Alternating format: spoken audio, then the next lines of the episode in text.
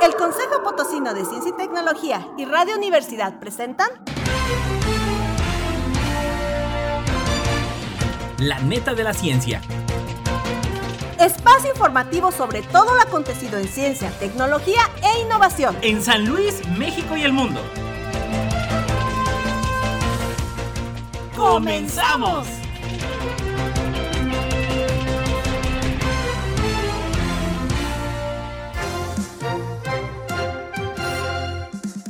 ¿Qué tal? ¿Cómo le va? Muy, muy buenos días. Bienvenidos a la neta de la ciencia. Un jueves más. Con el gusto de saludarle. Y bueno, pues también saludando a Claudia. Y bueno, pues ya lo sabe, siga nuestra transmisión a través del Twitter, Instagram y YouTube en arroba coposit, a través del Facebook como Consejo Potosino de Ciencia y Tecnología. Y saludamos a los que nos escuchan a través de las frecuencias 88.5 FM, 1190 de AM, 91.9 de FM en el Altiplano Potosino en Matehuala. Y ya lo sabe, cualquiera de los capítulos de La Neta de la Ciencia los puede encontrar a través de Spotify. Vámonos con los titulares. Titulares. Invitan a la cuarta Semana Estatal de Ciencia y Tecnología de la región Altiplano.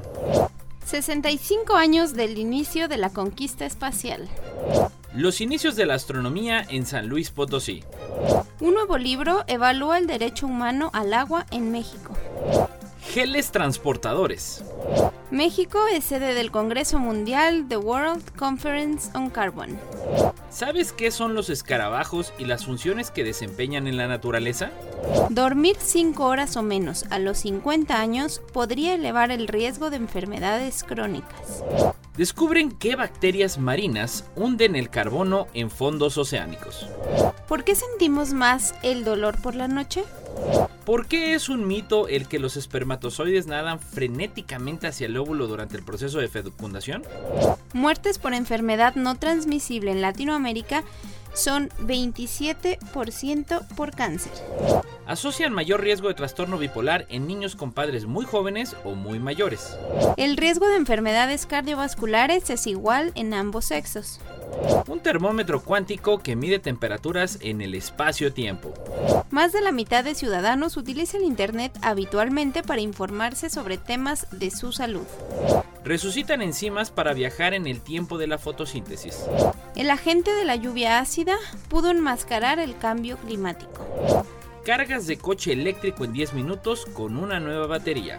500 millones de nuevos enfermos crónicos por falta de ejercicio para 2030. ¿Eres un imán de mosquitos? Podría ser tu olor. Noticias locales. Y bueno, déjenme platicarle que invitan a la cuarta Semana Estatal de Ciencia y Tecnología de la región Altiplano, esto por el COPOSID. Y bueno, pues la cuarta Semana Estatal de Ciencia y Tecnología de la región Altiplano es un evento que promueve la apropiación de la ciencia, la tecnología y la innovación en estudiantes de educación primaria, nivel medio superior y superior, así como público en general. A través de 25 actividades de divulgación, entre las que destacan talleres, conferencias, charlas, experimentos, cápsulas de divulgación, entre otras, que se realizarán en la Coordinación Académica Región Altiplano, la COARA, de la máxima casa de estudios y bueno pues también en la preparatoria de Matehuala de la Universidad Autónoma de San Luis Potosí y también allá en el Charcas en el Museo Interactivo de Astronomía El Meteorito.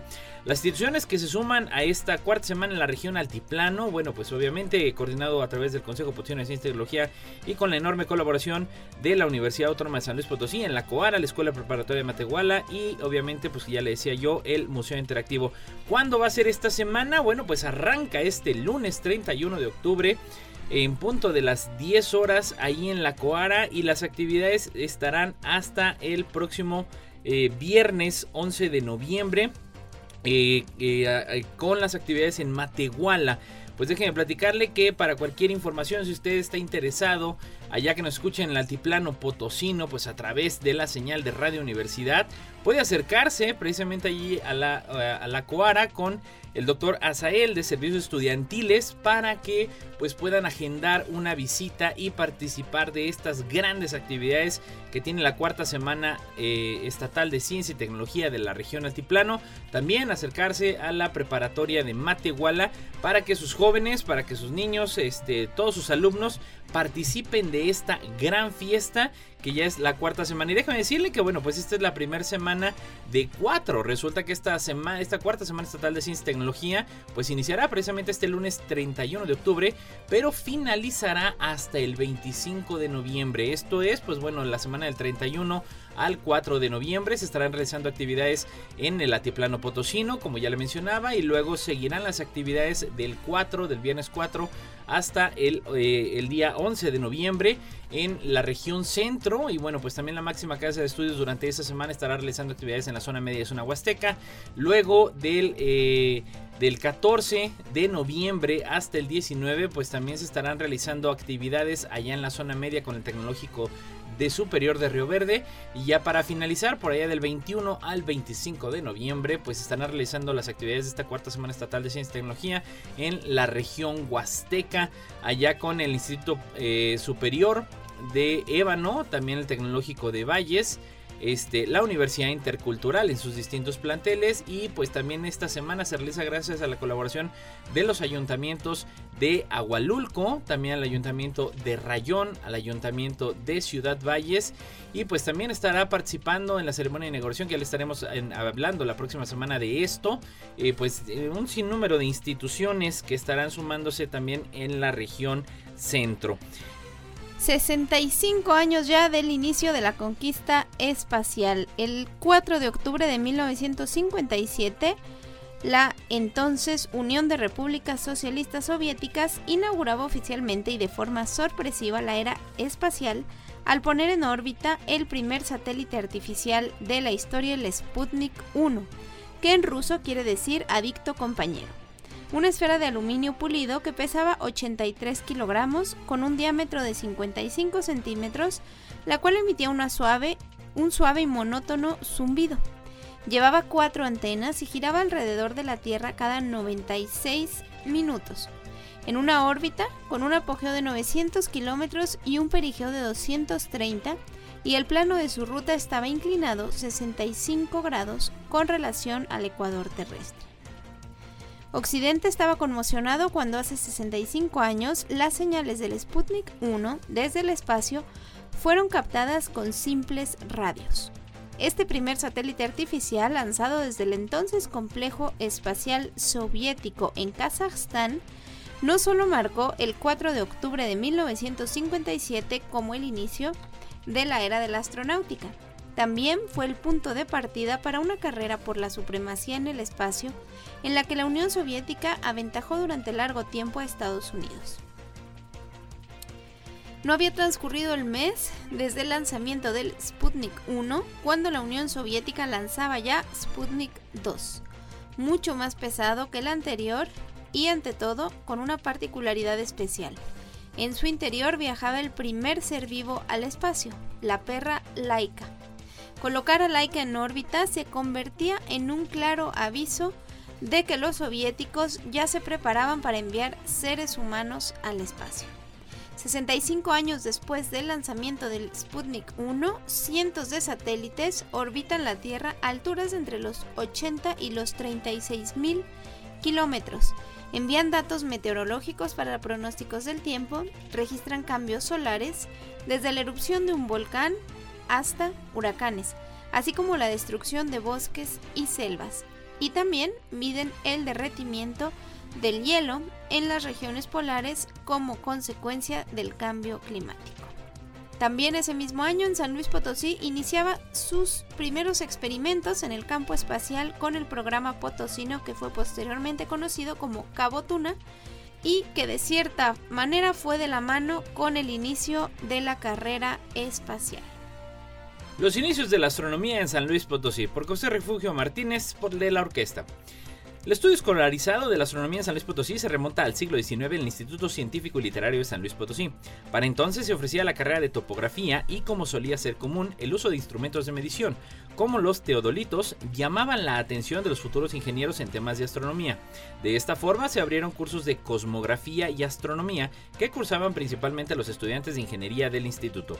De los maestros que atendieron los cursos de astronomía y cosmografía que iniciaban en la década de los años 70 del siglo XIX, se encuentra Francisco Ábalos, que por cierto fue de los primeros ingenieros en graduarse en el Instituto Científico y Literario, junto a Pablo Verástegui, Casimiro García, Jesús García, Rafael Gordoa, Rafael Espinosa, Luis y José María Espinosa y Cuevas. El examen público de astronomía se basaba en el curso completo según el Tratado Elemental de Delaunay, el jurado que conformaba por tres profesores que por lo regular eran Francisco Ábalos, Francisco Javier Estrada y Alejo Monsiváis. En el año de 1878 se inauguraban los trabajos del Observatorio Meteorológico del Instituto Científico y, en primera instancia, se aprovechó para impulsar el estudio de la astronomía, aunque el objetivo del Observatorio Meteorológico respondía a la necesidad de establecer una red de alrededor de siete observatorios conectados en el Observatorio Central Mexicano. La necesidad de fortalecer las cátedras de cosmografía y astronomía y orientar los trabajos del Observatorio Meteorológico al registro oportuno y sistemático de cantidades propias de la meteorología llevó a considerar el contar con un gabinete específico para la cátedra de cosmografía y otro para el de astronomía, que por los requerimientos propios de esta disciplina se orientó a la creación de un observatorio astronómico en el propio instituto científico. De esta forma iniciaron los trabajos para su creación, así como las gestiones para dotarlo de equipo experimental. Noticias Nacionales. Un nuevo libro evalúa el derecho humano al agua en México. Aunque 92% de la población mexicana tiene acceso al agua que tiene una debida cloración para ser consumida en viviendas, esto no significa que sea completamente potable. Científicos advierten la presencia de dos sustancias químicas tóxicas para el ser humano, el arsénico y el flúor en el agua de 178 municipios de 23 estados del país. Investigadores de diversas instituciones académicas, gubernamentales y sociales realizaron estudios sobre esta problemática. Analizaron en dónde se presentan mayormente estos contaminantes en México, cuáles son las afectaciones a la salud, qué tipo de tecnologías de remediación existen, casos de estudio y experiencias en campo con algunas organizaciones.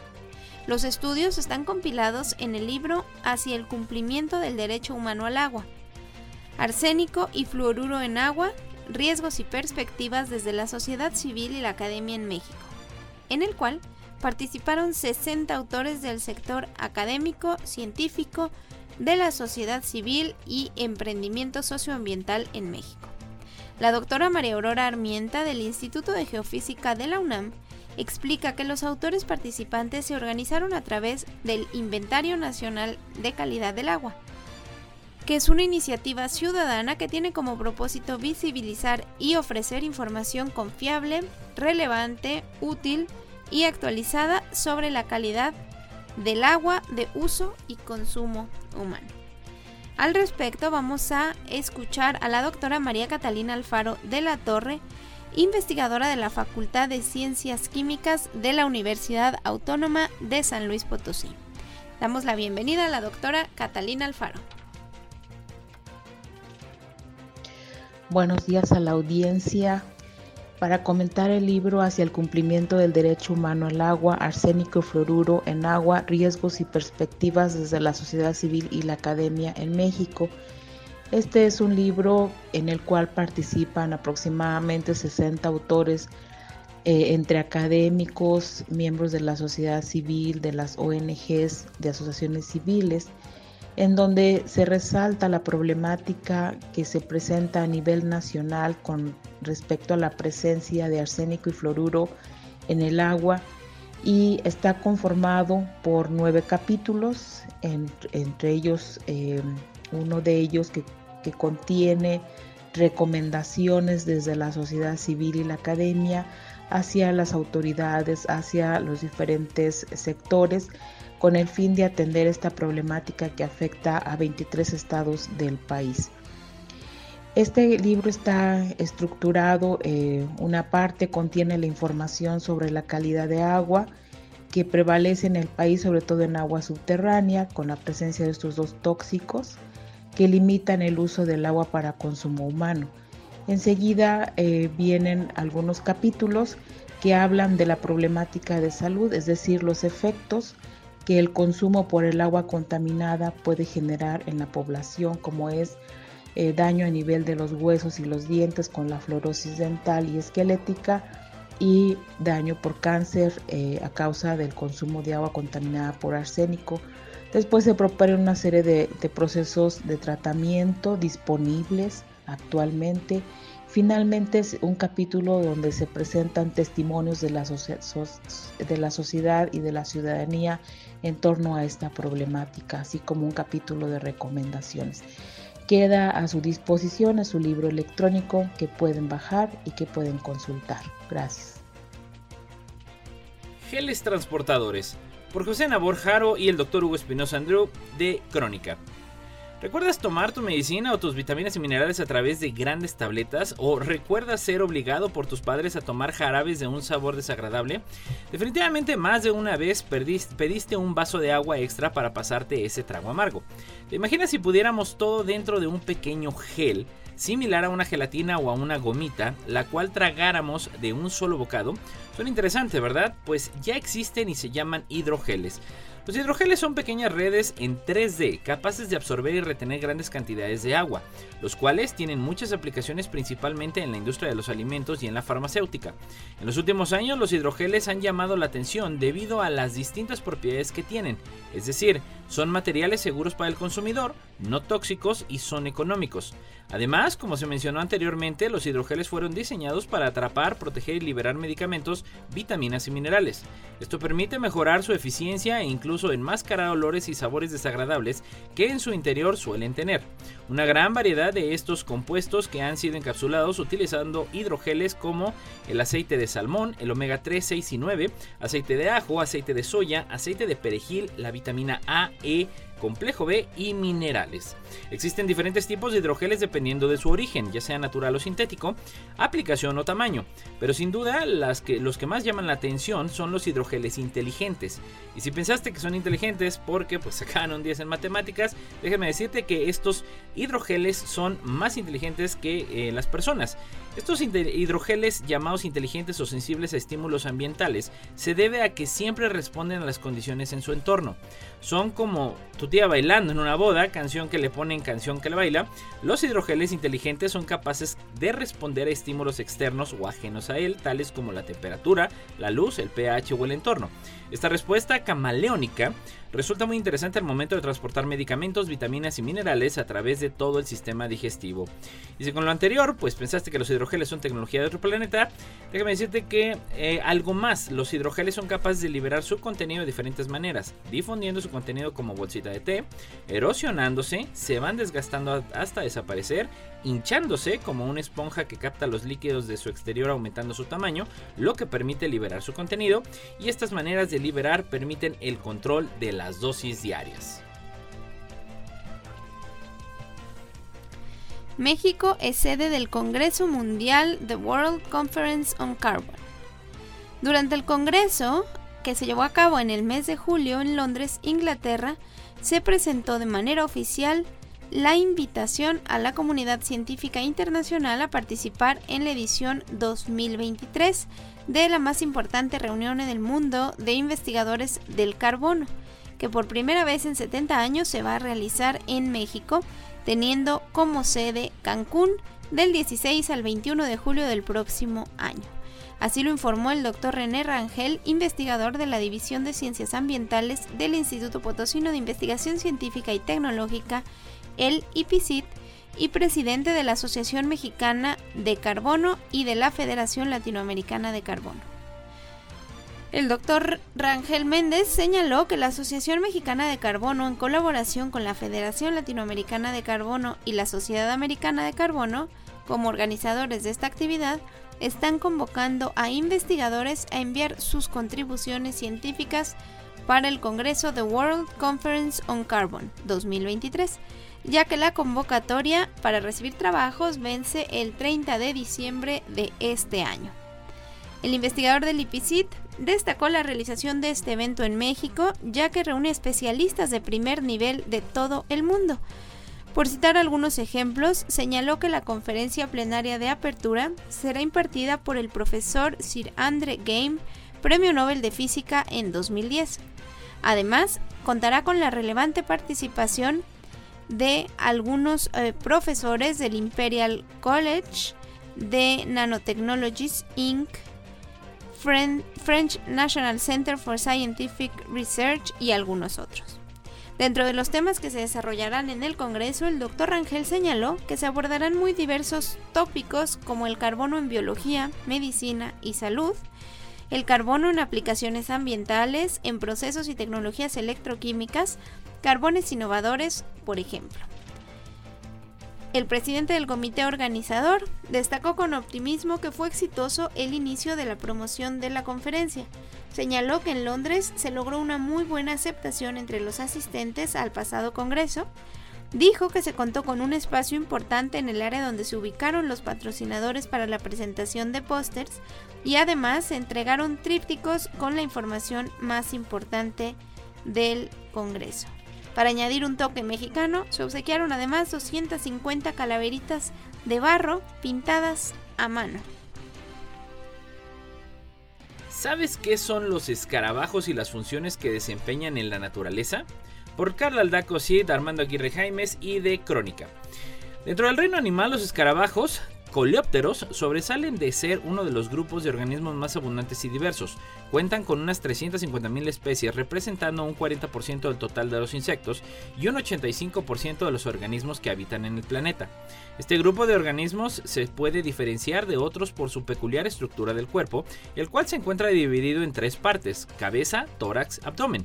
Tienen tres pares de patas y presentan dos pares de alas, unas membranosas y otras modificadas que son completamente duras y son conocidas como elíteros cuya función es proteger a las alas membranosas que son más frágiles y son las que les permiten volar. Los escarabajos tienen una enorme variedad de colores, tamaños y formas, lo que les facilita que puedan vivir en una gran diversidad de ambientes, tanto terrestres como bosques, selvas, desiertos, matorrales, pastizales, entre otros, como acuáticos, ríos, lagos, arroyos, etc. Además, presentan adaptaciones en sus estructuras bucales que les ayudan a consumir una gran variedad de recursos alimenticios. Cuentan con aparato masticador que les permite perforar superficies duras y en ocasiones se encuentran modificados para succionar o chupar líquidos. Conocen incluso algunas especies que no se alimentan en estado adulto y su única función es reproducirse y morir. Otro aspecto muy interesante es que dependiendo del estadio de, desarrollo, ya sean larvas o adultos, pueden desempeñar diferentes funciones. En estado larvario, muchas especies son consideradas ingenieros procesos de descomposición debido a su capacidad de remover y reciclar el suelo, regulando estos procesos e incorporando esa materia al suelo. Asimismo, algunos escarabajos en etapa adulta cortan ramas de los árboles para poner sus huevos, pero esto a su vez ayuda a que una vez desprendidas las ramas pueden ser ocupadas por otros insectos, ya sea para alimentarse, refugiarse o inclusive como sitios de apareamiento o de desarrollo de larvas.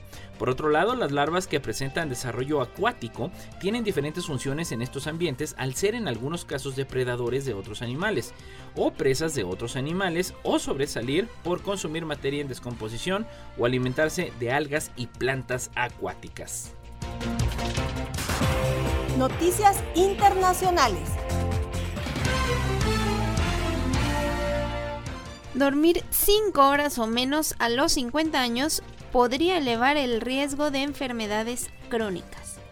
Un estudio señaló que los adultos de más de 50 años que duermen 5 horas o menos durante las noches tienen un riesgo mayor de desarrollar enfermedades crónicas en comparación con las personas que duermen 7 horas. La investigación, publicada en la revista PLOS Medicine y liderada por Severin Savia de la Universidad de París y del University College de Londres, realizó un análisis sobre el impacto de la duración del sueño en la salud de 7.864 personas de entre 50 y 70 años que recoge datos de trabajadores de la Administración Pública Británica desde 1985. El equipo de académicos examinó la relación entre el tiempo de sueño, la mortalidad y el diagnóstico de dos o más enfermedades crónicas en los últimos 25 años. Los resultados mostraron que los que declararon haber dormido 5 horas o menos a los 50 años tenían un 20% más de probabilidades de ser diagnosticados con una enfermedad crónica y un 40% más de ser diagnosticadas de dos a más enfermedades crónicas en los siguientes 25 años, en comparación con las personas que dormían hasta 7 horas.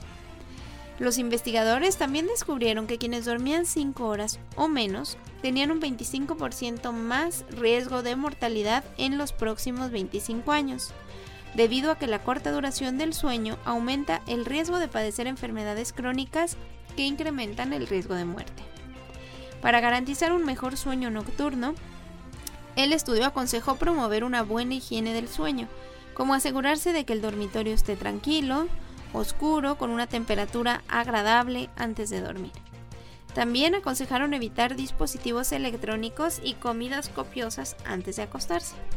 En paralelo, la actividad física y la exposición a la luz durante el día pueden también favorecer un buen sueño. Como parte del estudio, los investigadores evaluaron si dormir 9 horas o más afectaba a la salud, pero no se encontraron asociaciones claras.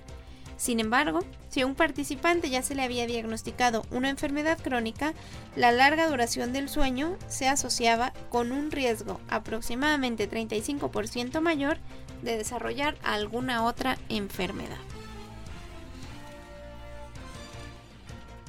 Descubren bacterias marinas que hunden el carbono en fondos oceánicos, por Forbes México.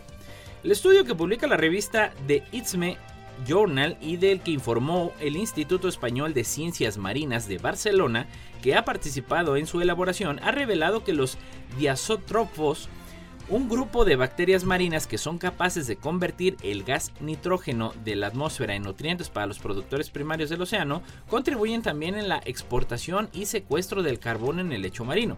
Los resultados del trabajo liderado por el Mediterranean Institute of Oceanography de Francia y hecho en el marco de la expedición oceanográfica Tonga suponen un gran cambio de paradigma, pues hasta ahora se sabía que estos microorganismos reciclaban el CO2 captado de la atmósfera, pero no que también se lo llevaban con ellos a las profundidades cuando se mueren y se hunden, como si lo hace el resto de la fitoplancton, es decir, el plancton vegetal.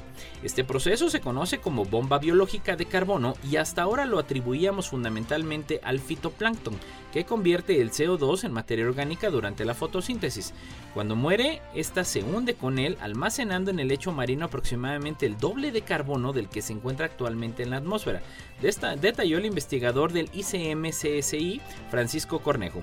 Según los investigadores, los resultados del estudio tienen importantes implicaciones para la ciencia, pues actualmente los modelos biogeoquímicos globales, es decir, las herramientas que se utilizan para hacer predicciones sobre la evolución y los flujos de carbono en el planeta, no tienen en cuenta la contribución directa de los diazotrófos en este proceso. Para hacer la investigación, recogieron cientos de muestras con trampas de sedimento instaladas en distintas profundidades durante una campaña en el Pacífico Sur, que posteriormente analizaron mediante técnicas de microscopía, secuenciación y cuantificación de ADN. Así vieron que las partículas que se unen desde la superficie hasta el fondo del océano, además de organismos de fitoplancton, contiene una gran cantidad y diversidad de estos diazotrófos y pudieron cuantificar por primera vez el papel de estos microorganismos en la bomba biológica de carbono a nivel global. No importa en qué parte del mundo estés, recuerda sintonizarnos en la web radio y Noticias internacionales. ¿Por qué sentimos más dolor por la noche? A todos nos ha dolido alguna vez algo, por lo que no es un fenómeno extraño. Sin embargo, si tenemos que definirlo, ya se empieza a complicar un poco el asunto. Tras algunas modificaciones a lo largo de los años, la Asociación Internacional para el Estudio del Dolor acordó en 2020 acotarlo como una experiencia sensorial y emocional desagradable asociada con el daño tisular real o potencial. El consenso actual es que una experiencia es que es una experiencia de los sentidos que tiene un componente emocional desagradable y se relaciona a la que se siente cuando hay algún daño físico. La finalidad del dolor reside en avisarnos que algo va mal. Es un mecanismo de supervivencia que ayuda a mantenernos a salvo de los peligros que pueden amenazar nuestra integridad física. Por poner un ejemplo, se trata de un sistema de alarma que posee nuestro cerebro para decirnos que estamos en riesgo y que nos insta a ponernos a salvo. Es desagradable para que sintamos la necesidad de evitarlo. En definitiva, el dolor no siempre está directamente relacionado con la cantidad de estímulos dolorosos que recibimos, ya que puede percibirse aún en ausencia de ellos. Un ejemplo extremo es el fenómeno del miembro fantasma. Hay personas cuyo cerebro está produciendo un dolor muy real en una parte del cuerpo que ha sido amputada. Entonces, ¿por qué la sensación de dolor aumenta por la noche cuando estamos a salvo en nuestra cama? La explicación tiene que ver con los sistemas de procesamiento de nuestro cerebro y con la ciencia de la percepción. Por los años 60, Roland Melzack y Patrick Wall propusieron su Gate Control Theory, en la que proponían que en la médula espinal hay una puerta que permite o no pasar a los estímulos dolorosos hacia el cerebro. Una posible explicación es la falta de sueño, ya que también está demostrada su influencia pero en el modelo de Daguet, el peso de los ritmos circadianos fue mucho mayor. Estos cambios pueden estar relacionados con los niveles cíclicos de hormonas que tenemos durante el día, como el cortisol, relacionado con el sistema inmunológico, la inflamación y la melatonina. ¿Por qué es un mito el que los espermatozoides nadan frenéticamente hacia el óvulo durante el proceso de fecundación? Por Laura Plitt de BBC News. Muchos hemos aprendido sobre el proceso de fertilización humana como si se tratara de una fábula o un cuento de hadas. El espermatozoide más ágil y veloz que logra completar esta maratónica hazaña se hace con el premio Conquista al óvulo. Lo penetra y así comienza a gestarse un embrión. Sin embargo, este relato que presenta al espermatozoide como un agente activo en oposición al óvulo, cuyo rol se asume pasivo, no refleja correctamente cómo se desarrolla este evento. Ambos, y sobre todo el tracto reproductivo femenino, desempeñan un papel crucial en la reproducción. La historia comienza con la eyaculación. Una vez que se produce, decenas de millones de espermatozoides se depositan en la vagina. Se estima que una eyaculación promedio puede contener alrededor de 250 millones de espermatozoides. A menos que los espermatozoides estén en buena forma, que la mayoría tiene daños en su ADN u otros defectos, no van a poder atravesar esta barrera. Sin embargo, los espermatozoides no pueden llegar por sí mismos hasta el final de las trompas de falopio, también llamadas oviconductos donde ocurre la concepción, don porque no tiene fuerza suficiente. El movimiento que la cola de espermatozoide hace hacia los lados tiene una fuerza 10 veces superior que el que hace hacia adelante. Por otra parte, las secreciones dentro del útero y los oviductos pueden también modificar la trayectoria de los espermatozoides, impulsando o impidiendo su desplazamiento, alterando su consistencia. En, síntesis, es la acción mecánica del oviducto, así como su química, si tiene un fluido salado o viscoso o un pH de cierto tipo, ambas controladas por el tracto reproductivo femenino, lo que va a regular cómo va a ocurrir la concepción. Es decir, a qué espermatozoide se le va a permitir encontrarse con el óvulo, le dice a BBC Mundo Virginia Heisen, profesora de biología del Smith College en Estados Unidos. Algunos investigadores sostienen que el orgasmo femenino puede contribuir también en este viaje ascendente de los espermatozoides al provocar contracciones musculares internas, que otros señalan que faltan más estudios para confirmar esta hipótesis. Entre tanto, el óvulo no está esperando pasivamente la llegada del espermatozoide ganador. Muertes por enfermedades no transmisibles en Latinoamérica son en un 27% por cáncer. Poco más de la mitad de las muertes que se producen en Latinoamérica se deben a enfermedades no transmisibles. De este total, el 27% son a causa del cáncer.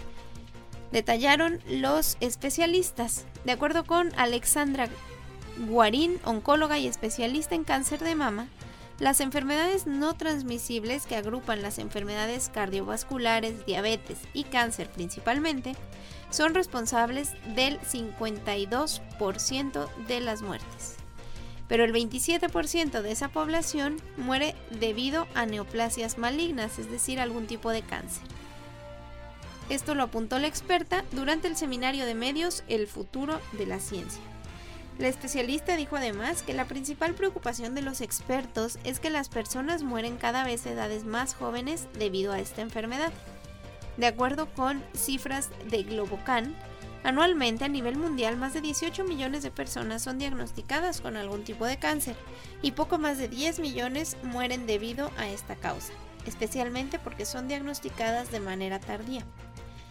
La detección tardía no solo incide en la mortalidad, sino también, apuntó la experta, en los costos de los tratamientos, en la calidad de vida y en la capacidad laboral de las personas que padecen cáncer y sus familias. La oncóloga explicó que el diagnóstico oportuno es de suma importancia para la sobrevivencia de los pacientes. Tan solo en el cáncer de mama, dijo, cuando la paciente es diagnosticada en estadios tempranos, sus probabilidades de que esté viva a 5 años de la detección es del 95%, pero cuando se detectan en etapas tardías, esta probabilidad se reduce a un 20%. Asocian mayor riesgo de trastorno bipolar en niños con padres muy jóvenes o muy mayores. Por Europa Press. Los hijos de padres jóvenes o mayores tienen un mayor riesgo de padecer trastorno bipolar y este riesgo es mayor si se nace de una madre o un padre menores de 20 años. Si la madre tenía más de 35 años o el padre más de 45 años, esta tendencia da lugar a una curva en forma de U que muestra un mayor riesgo para que los padres más jóvenes y mayores, según una investigación presentada en el Congreso de la SNP de, en Viena, Austria, y publicada en la revista European Neuropharmacology. El trastorno bipolar, en el que los afectados pueden pasar de un estado de ánimo eufórico a otro de depresión extrema, es una de las enfermedades mentales graves más comunes, que afecta alrededor del 2% de las personas y conlleva un alto riesgo de suicidio y muerte prematura. Se sabe que tiene una alta heredabilidad si uno de los padres padece trastorno bipolar. Hay entre un 15% y un 30% de posibilidades de que lo transmita a sus hijos. La doctora Giovanna Fico de la Universidad de Barcelona, directora del estudio, afirma que la edad de los padres es un factor que puede influir en la salud de los niños y es un factor que afecta a muchas condiciones como la fertilidad y algunos trastornos neuropsiquiátricos. Los investigadores procedentes de España, Italia, Australia y Holanda realizaron una revisión sistemática de estudios de varios países que relacionan el trastorno bipolar con la edad. En total, los estudios incluyeron a 13.424.760 participantes, de los cuales 217.089 tenían trastorno bipolar. Descubrieron que los hombres de más edad tenían más riesgo de otros grupos de tener un hijo con trastorno bipolar. Estos hombres tenían un 29% más de probabilidades de tener un bebé con trastorno bipolar que los padres de 25 a 29 años, mientras que las mujeres mayores un 20% más de probabilidades que las madres de entre 25 a 29 años. El riesgo de enfermedades cardiovasculares es igual en ambos sexos. Los factores de riesgo de las enfermedades cardiovasculares son en gran medida los mismos para hombres y mujeres, según un amplio estudio mundial en el que participan investigadores de la Universidad de Gotemburgo en Suecia. El estudio, publicado en la revista científica The Lancet, incluye a participantes tanto de países de renta alta como de renta media y baja. Las enfermedades cardiovasculares están más extendidas en estos últimos. El estudio comprendía 155.000 individuos de 21 países de los cinco continentes, con edades de entre 35 y 70 años. Los participantes no tenían antecedentes de enfermedad cardiovascular cuando se incorporaron, al estudio. Se registraron todos los casos de enfermedades cardiovasculares mortales, infartos, derrames cerebrales e insuficiencias cardíacas durante el periodo de seguimiento, que fue de una media de 10 años. Los factores de riesgo estudiados fueron metabólicos, como la hipertensión, la obesidad y la diabetes, conductuales, como el tabaquismo y la dieta, y psicosociales, como la situación económica o la depresión. Los factores de riesgo metabólico resultaron ser similares en ambos sexos, salvo en el caso de los valores elevados de lipoproteínas de baja densidad, a menudo conocido como colesterol malo, cuya asociación con las enfermedades cardiovasculares fue más fuerte en los hombres. Sin embargo, en opinión de los investigadores, este hallazgo aún debe confirmarse. Los síntomas depresivos fueron otro factor de riesgo de enfermedades cardiovasculares que resultó ser más significativo en hombres que en mujeres. Por otra parte, la relación entre una dieta inadecuada y las enfermedades cardiovasculares era más estrecha en mujeres, y el tabaquismo, aunque notablemente más frecuente en los hombres, era un factor de riesgo igual de perjudicial para las mujeres. En general, los investigadores hallaron factores de riesgo de enfermedades cardiovasculares muy similares en los participantes masculinos y femeninos, independientemente del nivel de ingresos de sus países. Esto pone de manifiesto la importancia de que las estrategias de prevención de la enfermedad sean las mismas para ambos sexos. El menor riesgo global de las mujeres de padecer enfermedades cardiovasculares, especialmente de sufrir infartos, puede explicarse por la mayor tolerancia de las mujeres más jóvenes a los factores de riesgo. El estrógeno hace que las paredes de los vasos sanguíneos sean más flexibles y afecta la capacidad del hígado para eliminar el colesterol malo. Un termómetro cuántico que mide temperaturas en el espacio-tiempo, por Europa Press. Científicos australianos han dirigido el diseño de un termómetro cuántico para medir las temperaturas ultrafrías del espacio y el tiempo predichas por Einstein y las leyes de la mecánica cuántica.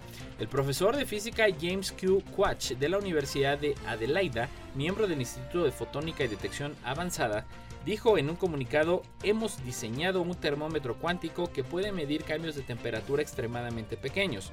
El diseño teórico del termómetro cuántico se basa en la misma tecnología utilizada para construir computadoras cuánticas. Einstein predijo que la velocidad a la que se percibe que pasa el tiempo depende de la velocidad a la que estás viajando. Una persona que se mueve muy rápido envejece a un ritmo más lento que alguien que está quieto.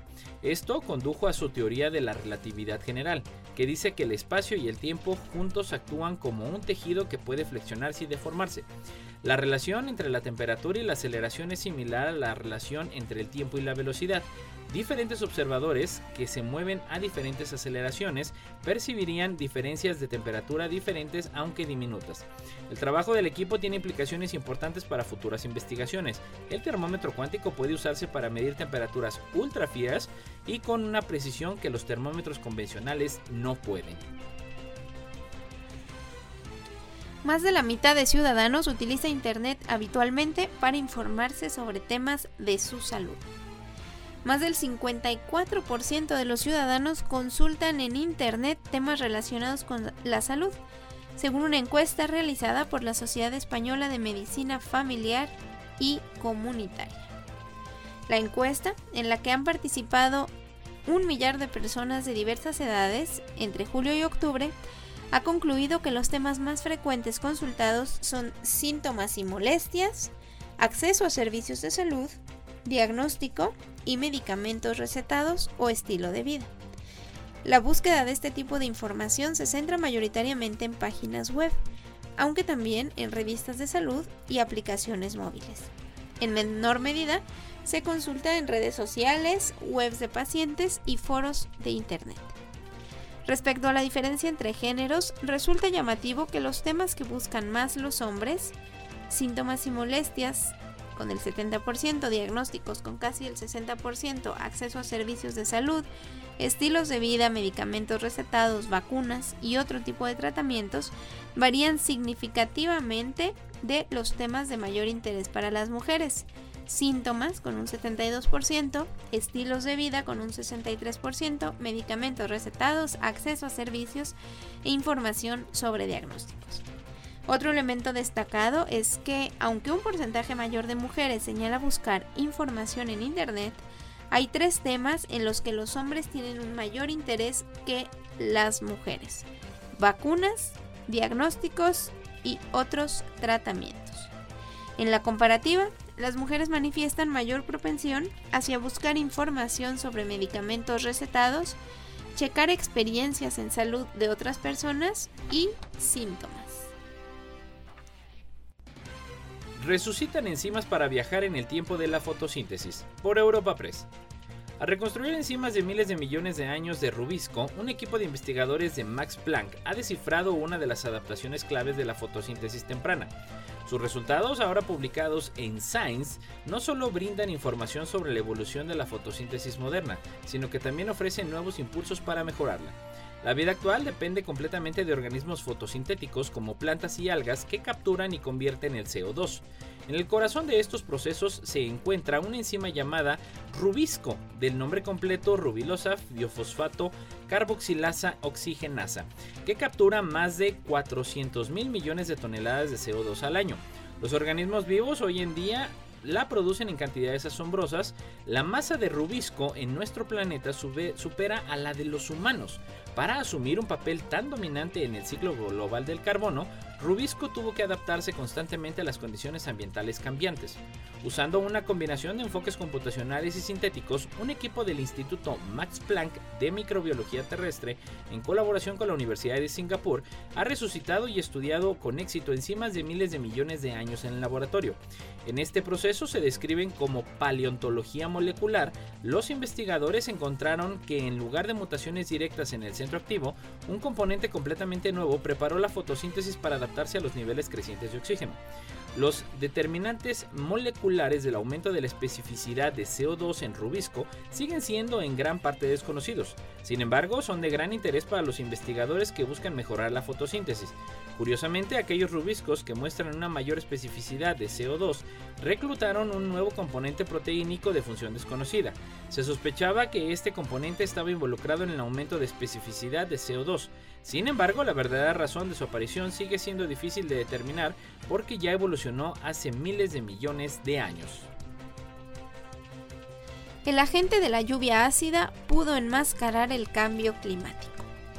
Partículas de sulfato de procedencia antropogénicas podrían haber tenido un efecto de enfriamiento en el clima en la década de 1970 al desencadenar la formación de nubes y la radiación reflejada. Algunos aerosoles antropogénicos retardan los efectos de los gases de efecto invernadero. Uno de esos químicos es el sulfato, que es más perjudicial por su papel clave en la lluvia ácida. Un equipo de científicos dirigido por el profesor Yoshinori Lishikuta del Instituto de Ciencias de Baja Temperatura de la Universidad de Hokkaido han logrado reconstruir el tamaño de las partículas de los sulfatos depositados en los núcleos de hielo de Groenlandia, lo que permite una determinación precisa de su efecto sobre el calentamiento global. Sus hallazgos han sido publicados en el Journal of Geophysical Research. Hasta la introducción de la regulación en la década de los 70, la principal fuente antropogénica de aerosoles de sulfato era el dióxido de azufre de los combustibles fósiles. Si bien todavía se emite dióxido de azufre debido a diversas actividades antropogénicas, la cantidad es mucho menor en la actualidad. Los sulfatos son los principales componentes de la lluvia ácida y de la contaminación que afectan negativamente a la salud humana. Sin embargo, se sabe que las partículas de sulfato tienen un efecto refrescante en la atmósfera, contrarrestando los efectos del dióxido de carbono y otros gases de efecto invernadero. Sin embargo, debido a la falta de registros precisos, es difícil determinar el alcance de este efecto de enfriamiento. El equipo de investigación abordó la deposición de partículas de aerosol de sulfato en núcleos de hielo de Groenlandia compararon muestras de 1973 a 1975 y de 2010 a 2012 y revelaron que los aerosoles en 1973 al 75 estaban dominados por sulfatos de partículas pequeñas en concentraciones tres veces más altas que las de 2010 a 2012. Por el contrario, no hay una diferencia significativa en las concentraciones de sulfatos de partículas grandes entre los dos periodos. Los sulfatos de partículas pequeñas habrían tenido un mayor efecto de enfriamiento debido a su capacidad para dispersar más radiación que los sulfatos de partículas grandes. Además, las partículas de sulfato actúan como núcleos de condensación de nubes lo que conduce a la formación de nubes que reflejan la radiación lejos de la Tierra, enfriándola, según un comunicado de la Universidad Nipona. Cargas de coche eléctrico en 10 minutos con una nueva batería, por Europa Press. Un avance en el diseño de baterías de vehículos eléctricos ha permitido un tiempo de carga de 10 minutos para una batería típica utilizada con este fin. La necesidad de baterías más pequeñas y de carga más rápida es mayor que nunca, dijo Xiao Yang Wang, profesor de Ingeniería Mecánica de la Universidad de Penn State y autor principal del estudio publicado en Nature. Simplemente no hay suficientes baterías y materias primas críticas para satisfacer la demanda anticipada. Si las ventas de automóviles nuevos van a cambiar a vehículos eléctricos que funcionan con baterías, explica Wang, deberán superar dos inconvenientes principales. Son demasiado lentos para recargarse y demasiado grandes para ser eficientes y asequibles. En lugar de tardar un minuto en la bomba de gasolina dependiendo de la batería, algunos vehículos eléctricos pueden tardar todo el día en recargarse. Nuestra tecnología de carga rápida funciona para la mayoría de las baterías de alta densidad energética y abrirá una nueva posibilidad de reducir el tamaño de las baterías de los vehículos eléctricos de 150 a 50 kWh sin que los conductores sientan ansiedad por la autonomía, dijo Wang en un comunicado cuyo laboratorio se asoció con la startup Easy Power vinculada a la universidad para desarrollar la tecnología. Las baterías más pequeñas y de carga más rápida reducirán drásticamente el costo de la batería y el uso de materias primas críticas como el cobalto, el grafito y el litio, lo que permitirá la adopción masiva de automóviles eléctricos asequibles. La tecnología se basa en la modulación térmica interna, un método activo de control de temperatura para exigir el mejor rendimiento posible de la batería, explicó Wang. Las baterías funcionan de manera más eficiente cuando están calientes, pero no demasiado. Mantener las baterías constantemente a la temperatura correcta ha sido un gran desafío para los ingenieros de baterías. Históricamente se ha basado en sistemas de calefacción y refrigeración externos y voluminosos para regular la temperatura de la batería, que responden lentamente y desperdicien mucha energía, dijo Wang. 500 millones de nuevos enfermos crónicos por falta de ejercicio para 2030. La falta de actividad física provocará que en 8 años 500 millones de personas más en el mundo sufran enfermedades crónicas como cáncer, diabetes e hipertensión, así como depresión, cuyo tratamiento costará 27 mil millones de dólares anuales, esto según un estudio de la Organización Mundial de la Salud. El informe, que también se publica en la revista especializada The Lancet, pide a los gobiernos actuar con urgencia para promover el ejercicio físico en la población, no solo por sus beneficios individuales, sino también sociales y económicos, ya que en una década podrían ahorrarse hasta 300 mil millones de dólares.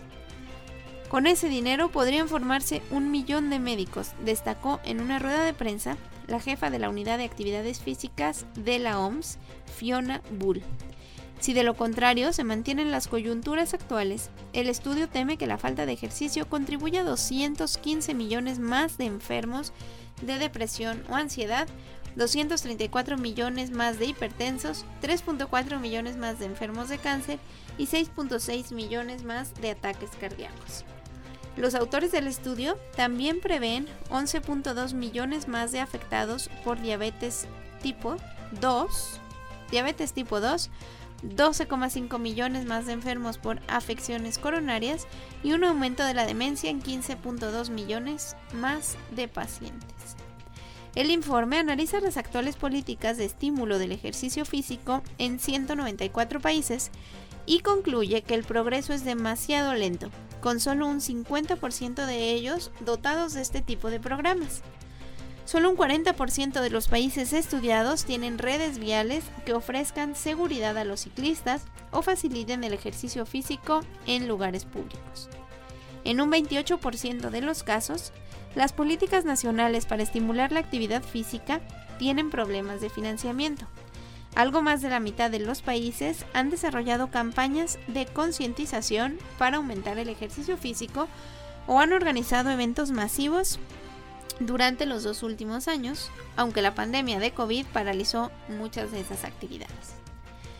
El 27% de adultos en el mundo no hace los 150 minutos semanales de ejercicio recomendados por la OMS y este porcentaje aumenta al 31% en las mujeres y baja al 25% en hombres. Aunque la situación mejora, es más frecuente que niños y hombres se involucren en deportes y actividades en el exterior, mientras, mientras que las mujeres lo tienen más difícil para mantenerse activas físicamente. También pesan las barreras culturales que hacen que Oriente Medio sea una de las regiones donde la brecha entre sexos sea mayor, aunque esta también es grande en Latinoamérica, donde un 34% de hombres no realiza la actividad física recomendada, mientras que el porcentaje en mujeres asciende a un 43.7%. ¿Eres un imán de mosquitos? Podría ser tu olor. Por Madib Bukharov de Los Angeles Times. Un nuevo estudio halla que ciertas personas son verdaderos imanes de mosquitos y probablemente tienen que ver con su olor corporal. Las personas más atractivas para los mosquitos producen una gran cantidad de ciertas sustancias químicas en la piel que afectan su olor. Mala noticia para esta gente, los chupasangres son leales y sus favoritos. Si tienes altos niveles de esta sustancia en tu piel, serás el blanco de todas las picaduras en la salida al campo, dijo la autora del estudio Leslie Boschall, neurobióloga de la Universidad Rockefeller de Nueva York. Hay muchos mitos acerca de quién recibe la mayor cantidad de picaduras, pero muchas teorías no están respaldadas por la evidencia, dijo Boschall. Para, poder, para poner a prueba la atracción, las investigadoras diseñaron un experimento donde los olores corporales de las personas compiten entre ellos, explicó la autora Marielena de Obadía. El estudio apareció el martes en la revista científica Cell. Pidieron a 64 voluntarios de la universidad que se envolvieran los antebrazos con medias de nylon hasta quedar impregnados de sus olores. Colocaron las medias impregnadas a lo largo de un tubo y luego soltaron una gran cantidad de mosquitos. Iban un enjambre a la más atractiva, dijo Obadía. Saltó a la luz muy rápidamente. Los científicos montaron una competencia de todos contra todos y la diferencia fue notable.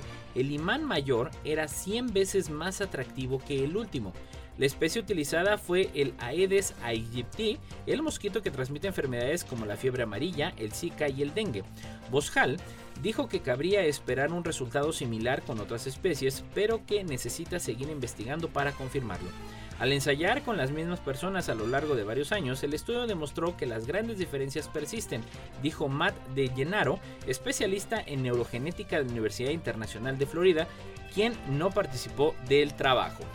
Y bueno, eso es todo por el día de hoy en la neta de la ciencia. Ya lo saben, nos escuchamos cada jueves. Gracias a Lalo Carrillo en los controles. Nos escuchamos en la próxima. Esto fue...